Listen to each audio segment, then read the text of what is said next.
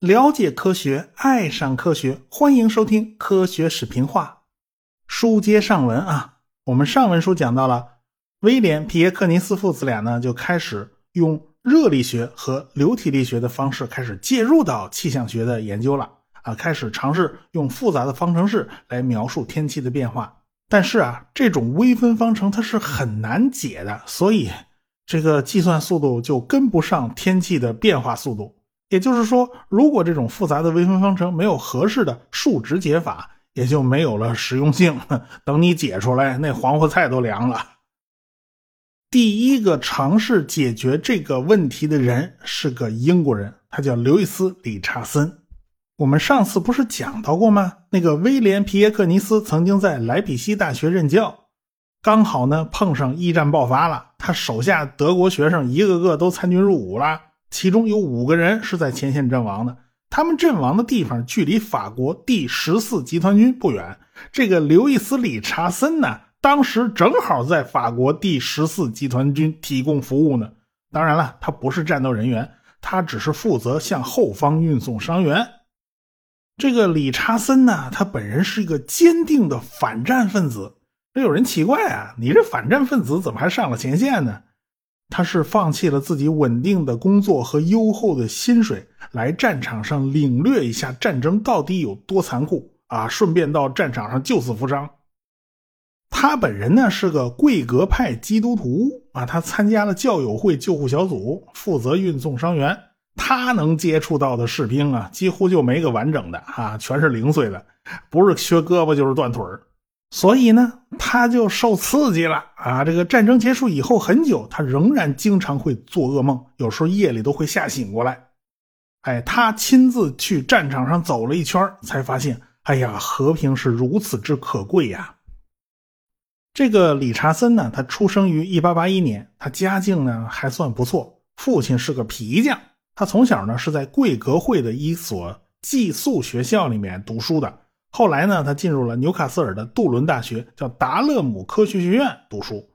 一九零零年呢，他又去了剑桥大学国王学院。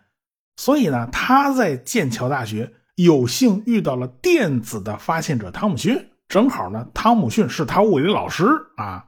所以呢，这叫名师出高徒啊。所以这个理查森在数理方面的功底子是非常深的，他尤其擅长数学。不过呢，他也是学过工科的，所以对工程方面的知识他也是很熟悉的。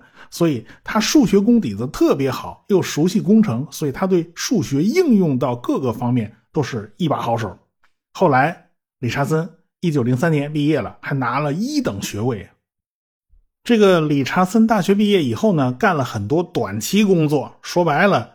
老跳槽啊，都不是他跳槽了，就是被人开了啊。其中就包括什么阳光灯具公司啊，什么国家煤炭工业有限公司啊，他都在那儿上过班。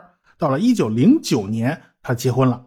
他的妻子加内特呢，是理查森同事的妹妹啊。这个理查森的老丈人那也是数学家和物理学家，有这个家庭环境的熏陶啊。理查森的妻子对科学也是非常了解的，也很支持丈夫的工作。啊，这个家里的事儿就全是他妻子撑起来了。可惜这小两口没孩子，这加内特呀连续七次流产，最后这两口子实在没辙，就收养了两个男孩和一个女孩啊。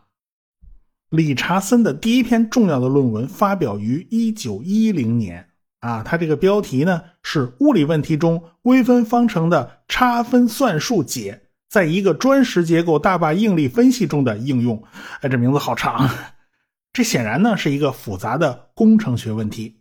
理查森搞出很多解微分方程的创造性方法，这种方法未来在气象学领域也会得到广泛的应用。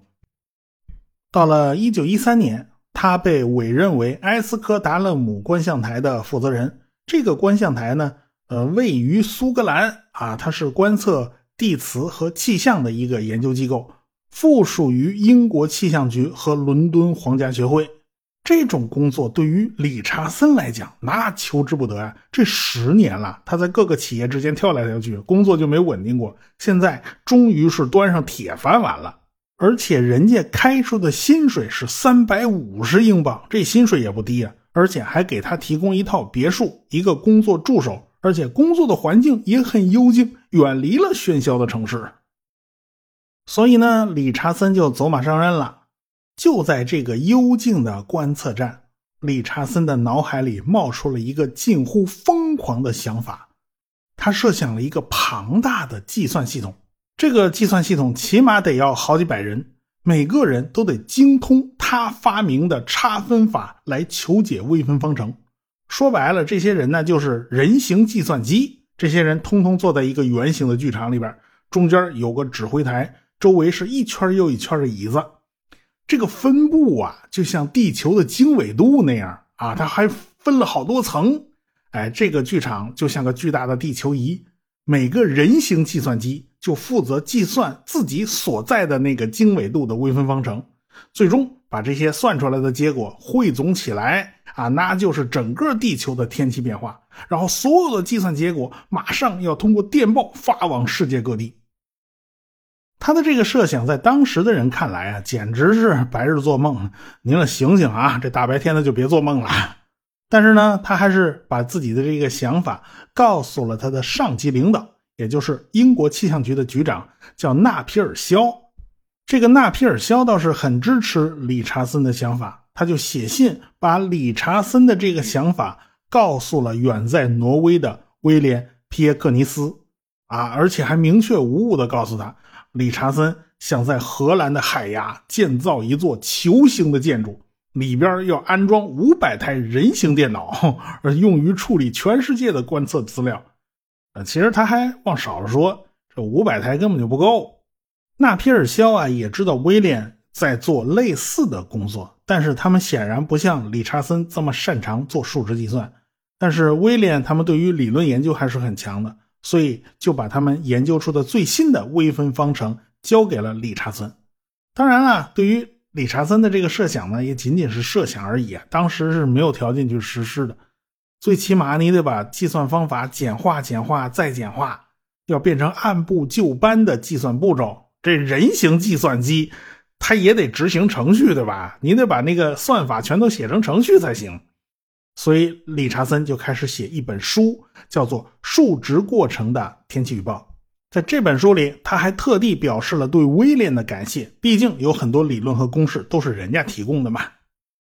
反正呢，从1913年到1916年之间，这个理查森的工作还是很忙的。一方面要写书，一方面观测台还有很多行政事务要管理，还要做观测啊，是吧？观测才是正事嘛。他事情还是比较多的。不过呢，他还是把书稿的第一版给写出来了。他们把威廉推导出来的大气原始方程的形式给转换了一下，变得更适合用他1910年发明的这种差分方法来求解。当然了，他自己也推导了很多物理公式嘛。基本的思路呢，就是大气的气压、速度等物理量，最终都是要表达成数字，描绘在地图上的嘛。中间还要大量使用差值计算等等一系列的算法。理查森的上司纳皮尔肖拿到这本书的第一版手稿的时候，就向英国皇家学会做了介绍。这皇家学会也很感兴趣啊，他们愿意掏一百英镑帮他出版。但是理查森自己觉得自己这本书还不太成熟，所以这件事儿啊还得向后推一推。理查森觉得他得把筹建天气预报工厂所需要的这个数学概念和方法以及流程全都搞清楚了，这本书才能出版。但是这个天气预报工厂只存在于他的脑子里，真的运行起来会是什么样子？能不能发布天气预报？发布出来的准还是不准？他也不知道啊。毕竟这需要海量的计算，最起码你得凑五百来人吧，是吧？上哪儿去找这么多人呢？等到了一九一六年啊，第一次世界大战已经打了两年了。按理说呢，像理查森这样的观测台负责人，他是不需要应征入伍的。况且他岁数也大了，他都三十五了嘛。而且他自己还反战，他还不愿意服兵役。所以这个理查森呢，内心挣扎了好久，最后决定还是上战场去看看，看看战争啊到底有多残酷。所以呢。在一九一六年的五月，这理查森就辞职了啊，这铁饭碗就不要了。有人说他实在是太冲动了，你怎么能铁饭碗都不要了呢？这么优厚的公司你也不要？没办法，拦不住啊。所以这个理查森就去了法国战场。到了法国以后呢，理查森一边负责救护伤员，一边还得抽空改进他的算案法呢，还得抽空抽时间呢修改他书稿呢。所有这些事儿都是在1916年到1918年他在法国战场运送伤员的间隙完成的。当时的条件还是很艰苦的，毕竟这是战场。有一次，他的计算结果差点就全部化为乌有了，全没了。这是在1917年的香槟战役之中，他把写满计算结果的草稿纸就塞自己屁股兜里，结果在行军途中啊，这屁股兜里也不知道怎么漏了，这纸啊全丢了，辛辛苦苦计算出来的结果全没了。但他呢，这运气还真是出奇的好，这真是一幸运儿。几个月之后，他在战场上一堆碎石头底下，又把这一堆草稿纸啊全都找回来了啊！这是运气，真是爆了棚了。这个理查森在自己书里面添加了一个实际的案例，他使用的数据呢是威廉皮耶克尼斯提供的一套1910年5月20号的观测数据。这套数据呢包括整个欧洲的气象台在国际气球日。对高层大气所做的观测，理查森用的就是这套数值来验证自己的计算方法。他外推了六个小时以后的天气变化，然后和实际的数值做一个对比。在战争条件下要完成这样的计算，那是非常不容易的。您得趴在战壕里头写呀。这个理查森他花了很大的力气。但是最后算出来的结果和实际结果相对比，他发现自己完全算错了。他算出来的那个数字和实际的数字相差了一百倍，所以这次数值天气预报是以失败而告终的。尽管失败了，但是理查森还是把他的这次计算过程原原本本的写进了书稿里。他也承认自己的第一次数值天气预报是失败的。他认为啊，这是气球从高空带回的测量数据不太准，但是后人去检查他的计算过程，发现他的模型初始条件不对，难怪算错了。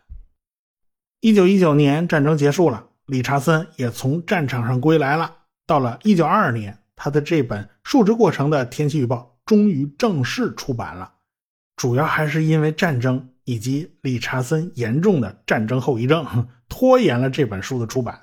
理查森本人呢，也早就回到气象局继续工作了啊。这老领导还是很赏识理查森的，他委派理查森到本森观测台担任研究员。本森观象台呢，有一个高层大气探测和辐射方面的顶尖科学家，叫威廉戴恩斯。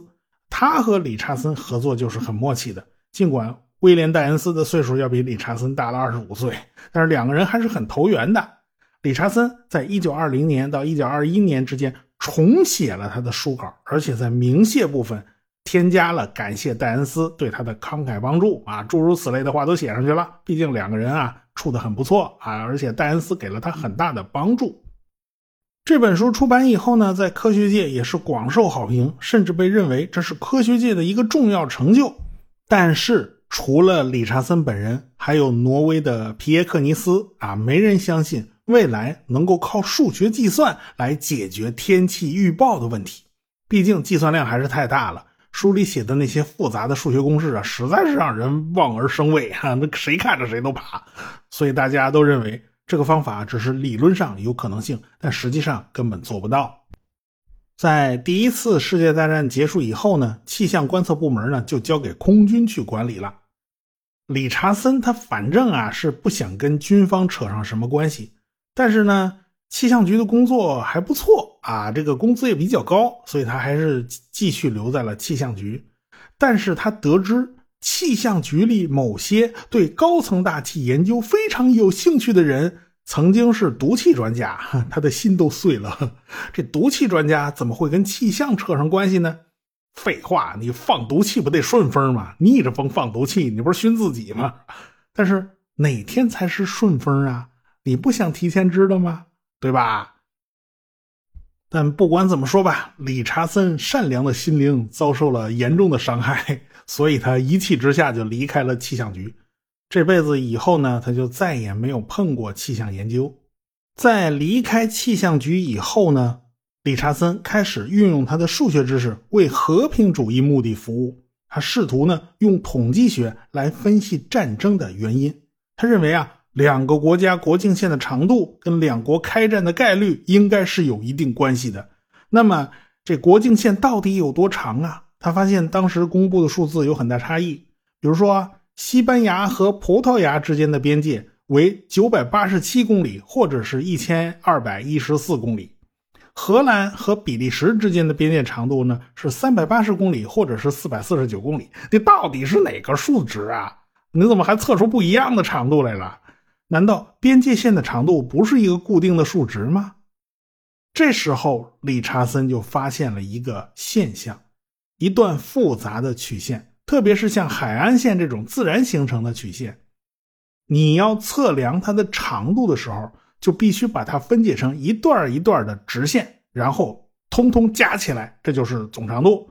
可是这一小段直线有多长啊？也就是说，你拿的这把尺子有多长呢？这一段直线的长度越长，测出来的总长度它就越短。相反，你用的这把尺子越短，测量出来的长度它也就越长。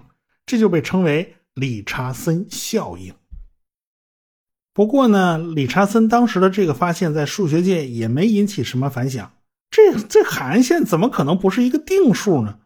一直到一九六七年，法国数学家叫曼德伯罗写了一篇论文，叫做《英国海岸线到底有多长》，实际上就是基于理查森当年的那篇论文。曼德伯罗于一九七五年出版了他关于分形几何的专著，叫《分形、机遇和维数》，标志着分形理论的诞生。分形几何与混沌理论呢是有密切关系的，而混沌理论和气象学呢又有密切的关系，所以说绕来绕去还是绕不开呀。总的来说，理查森涉及到的领域还是非常广泛的，他对大气湍流呢也有贡献。理查森数就是用他的名字命名的。到了一九五二年，有一位叫做朱尔查尼的气象学家寄给理查森几篇论文。这几篇论文呢，主要就是讨论了如何利用现代的电子计算机对大气数值进行模拟计算。一九五二年了，已经有电子计算机了。当然了，他们这几篇论文主要还是针对恩尼亚克计算机的，也就是大家目前公认的世界上第一台电子计算机。朱尔查尼呢是气象学家，一九四八年他进入了普林斯顿高级研究院，成为了气象研究小组的负责人。他的主要工作呢，就是探讨利用数字电子计算机计算天气预报的可行性。这项集体工作后来为美国海洋与大气管理局的地球物理流体动力实验室的建立铺平了道路。这个时候的理查森呢，他已经是垂垂老矣啊。他虽然还没能看到数值天气预报成为现实。他只是看到了一些理论上的进展和针对计算机进行的算法优化，但是他呢已经很开心了。他立刻向朱尔查尼表示祝贺，这是科学又迈进了一大步。尽管当年那个叫理查森的家伙算错了，这是他写给朱尔查尼的那封信里面的一句自嘲吧。一九五三年的九月三十日。刘易斯·理查森在睡梦之中因心脏病发作而去世，他走得很安详，一点都不痛苦。他享年七十一岁。最终呢，他还是没有看到数值天气预报变为现实，但是曙光就在眼前了。有关这档子事儿呢，我们下次再说。科学声音。